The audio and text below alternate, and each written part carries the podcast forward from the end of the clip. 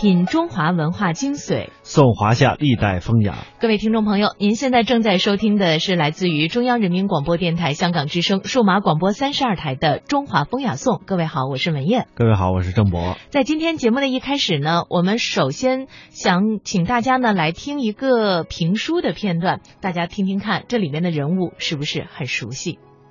但这个人岁数并不大，也就二十岁刚挂零。头顶扎金，身穿剑袖，外披英雄氅，挎着口宝剑，长得是傲骨英风，一团足壮的精气神。那位说：“这人谁呀？”哎呀，了不起！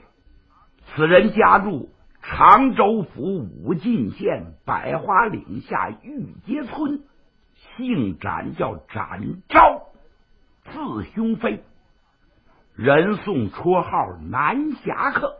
因为这个展昭展兄飞帮着包大人到陈州放粮，立了大功，四弟仁宗高兴，在乐舞楼叫展昭献艺，南侠客练了三绝六巧，皇上大喜，亲口加封。四品带刀御前的护卫，还给他送了个绰号，叫御猫。开封有国包青天，铁面无私辨忠奸。听出来了，原来呢，这个就是著名的由单田芳说的评书《吴蜀闹东京》里面呀，就说到了其中的一个重要人物南侠展昭。哎，这个故事啊，很多朋友都听过啊。它是出自于一部古典小说《三侠五义》当中，而且发生的这个时间段呢是在北宋的仁宗这一朝。可能很多朋友都听过这个关于宋朝的故事，就会说了，这为什么又是宋仁宗这个时期发生的故事呢？这宋朝的故事好像都和这个宋仁宗会扯上一些关系。甭说您啊，还真是问到点子上了。有关于宋仁宗的这古典小说还真不少。除了我们刚才介绍的这部《三侠五义》以及续集《小五义》之外呢，还有像《杨家将》《呼家将》《万花楼》。这个《万花楼》啊，主要是讲这个狄青的故事，都是或有那么一部分，或者是全部都是讲仁宗朝的事儿。就连《水浒》也在第一回扯上了仁宗。仁宗派洪太尉去龙虎山，放出了一百零八个魔军。这论起来啊。仁宗还是梁山背后推手呢？哎，这宋仁宗这么得小说家的青睐，当然是有原因的。原因是什么呢？哎，呃，原因有很多点，我们先来逐一的说一说啊。这第一点，宋仁宗在位时间是四十二年，当政的时间还算是很长的。不要小看这一条，因为是古人的寿命啊，没有我们现在平均寿命这么长，皇帝也不例外。在位的时间长，他才能有故事发生。比如，同是这个仁宗的元仁宗在位的时间仅仅只有九年，明仁宗在位十个月，你想有故事也没这么长的时间呀。第二个原因呢，宋仁宗果然仁仁。是儒家的最高理想，这个庙号也是对于君王的最高褒奖。史家称其统治时期为仁宗盛治。仁宗逝世，朝野上下莫不哭嚎，举国哀痛。辽道宗耶律洪基这个人呢，在金庸的小说《天龙八部》当中是有出场的。得到消息的时候大吃一惊，冲上来抓住宋国使者的手啊，嚎啕痛哭说：“四十二年不识兵革矣。”其人居然感动了敌国的皇帝，果然是仁者无敌。这三侠五义啊，虽是虚构，但对仁宗之人之宽容也是有所表露。这其三就是仁宗这一朝是人才济济，除了前面我们提到的这个包拯、狄青之外，仁宗这一朝还有很多的政治家，像范仲淹啊。韩琦啊、庞吉、文彦博等等，还有很多大大有名的这个文学家啊，像欧阳修啊、梅尧臣啊、刘永、晏殊、宋祁等等，还有三苏啊、王安石、司马光、曾巩等人，也是这个在这一朝当中啊都会有所表现。那唐宋八大家当中，除了唐朝的韩愈、柳宗元之外，其余的六家全部都活跃在。仁宗这一朝，这绝不是一个偶然的现象，而是水到渠成、自然而然的事儿。最后呢，仁宗本人也是一位传奇的皇帝，他本是宫女李氏所生，由刘妃，就是后来的刘太后抚养成人，再继承皇位。李氏病重，刘太后呢晋升其为李宸妃。李宸妃死后，刘太后以皇后之礼厚葬之。多年之后，仁宗知道真相，开棺验看，知道刘太后并没有加害其生母。这个故事后来经过过民间的发酵，逐渐的就演变成了狸猫换太子。刘太后呢成了奸角儿，李妃也死而复生。天齐庙遇上包公，得以洗脱冤屈。这也是三侠五义的缘起和重头戏。没有狸猫换太子，就没有包公的大黄大紫大红大紫，也就没有御猫啊御猫展昭的叱咤风云，自然也就没有吴蜀闹东京了。台风有过包青天，铁面无私辨忠奸，江湖豪杰来相助，王朝和马汉在身边。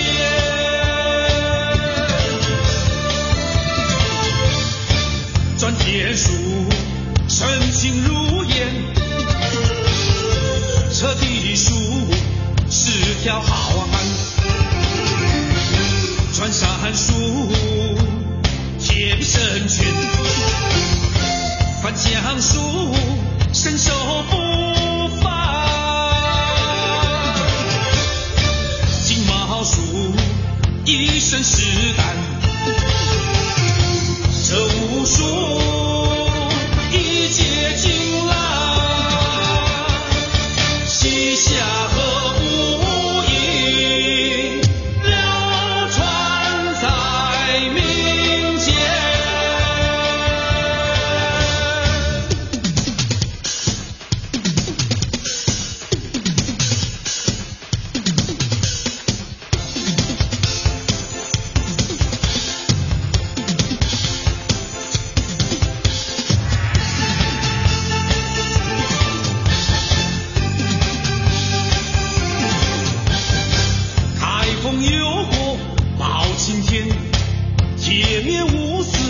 辨忠奸。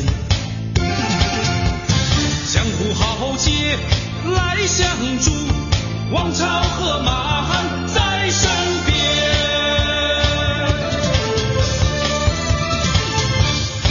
转天书，深情如烟，彻地书，是条好汉。穿山术，铁臂神拳，江苏伸手不放。金毛鼠，一身是胆，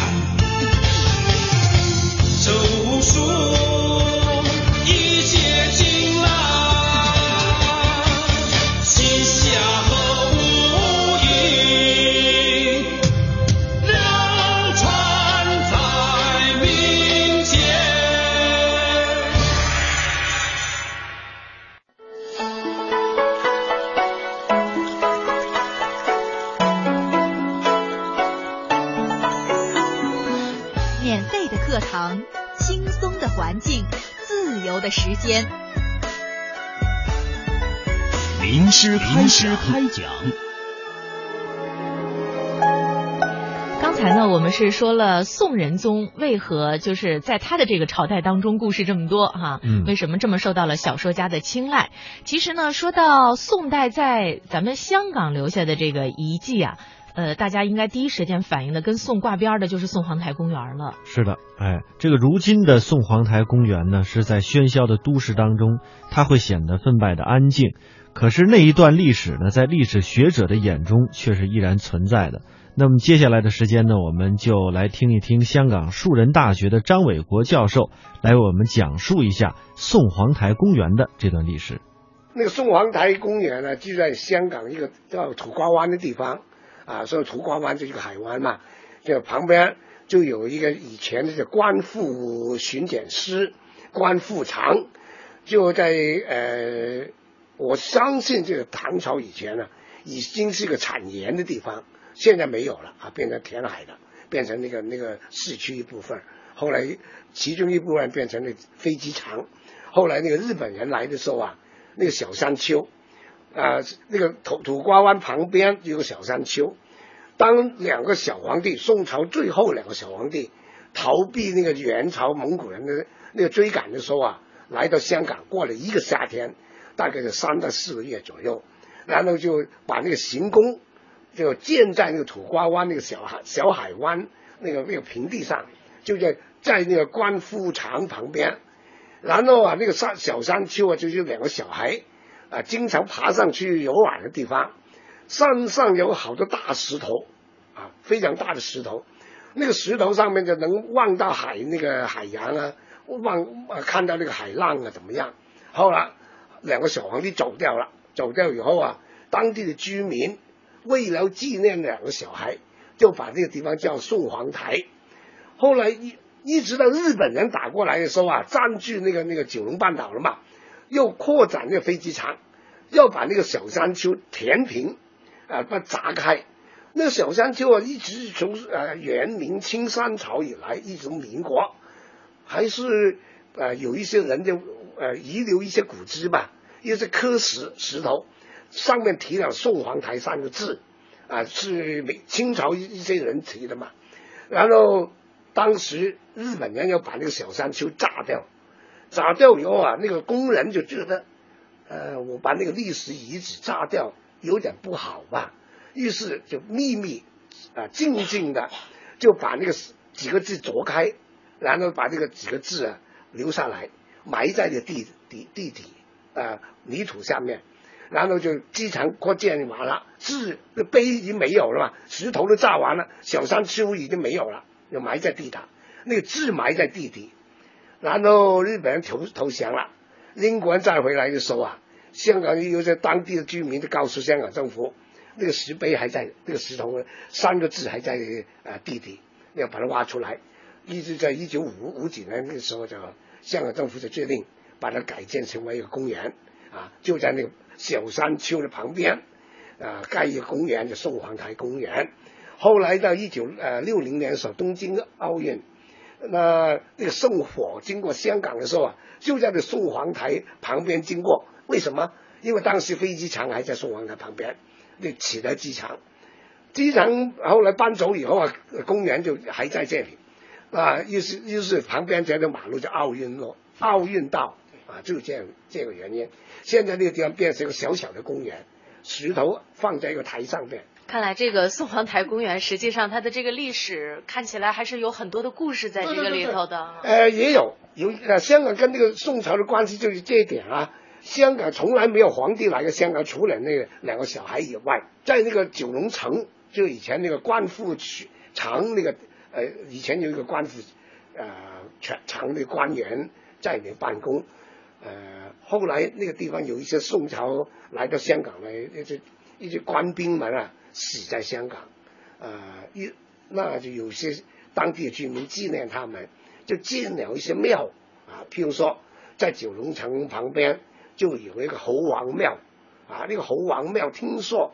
就是一个小皇帝的舅舅，其中的舅舅还是怎么样啊，姓杨的啊，封什么侯，那他们就啊好像死在香港，那人就呃建了个庙纪念他。那个猴王庙还现在还在啊，变成一个古迹。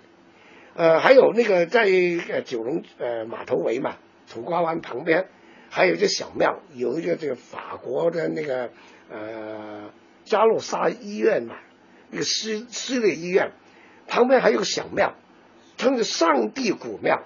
那个上帝不是天主教、基督教的上帝，而是有人说那个上帝就是纪念宋朝的皇帝。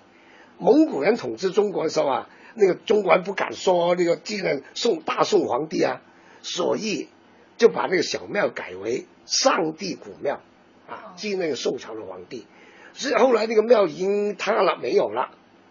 呃，但是那个门门楣吧，那个那个匾额还在，上帝古庙四个字还在。呃，在五零年代的时候啊，姚宗仪、罗香林、姚宗仪等等那个当时有名的教授啊，就考证过啊，还有那个简佑文啊，对对这些人考证过，这个地方就是纪念宋朝皇帝啊，所以一个小庙呃变成一个很小的公园，那个公园比这个房间还差不多啊，就没没多大，二十多平米。啊，对对对对，啊，里边长一点啊，宽度就差不多，啊，大概有三四很不起眼。呃，假如我们坐车啊，一一晃就过了，啊，一秒没没有一秒半秒就过了。旁边就是那个法国医院啊，另外一边就是那个医管局的那个总部啊，医院管理局那个总部啊，就是一个很小的庙啊，一晃就过了啊，就所以啊，这些人对香港还是有点有一点那个呃呃一呃留下一些遗址呗。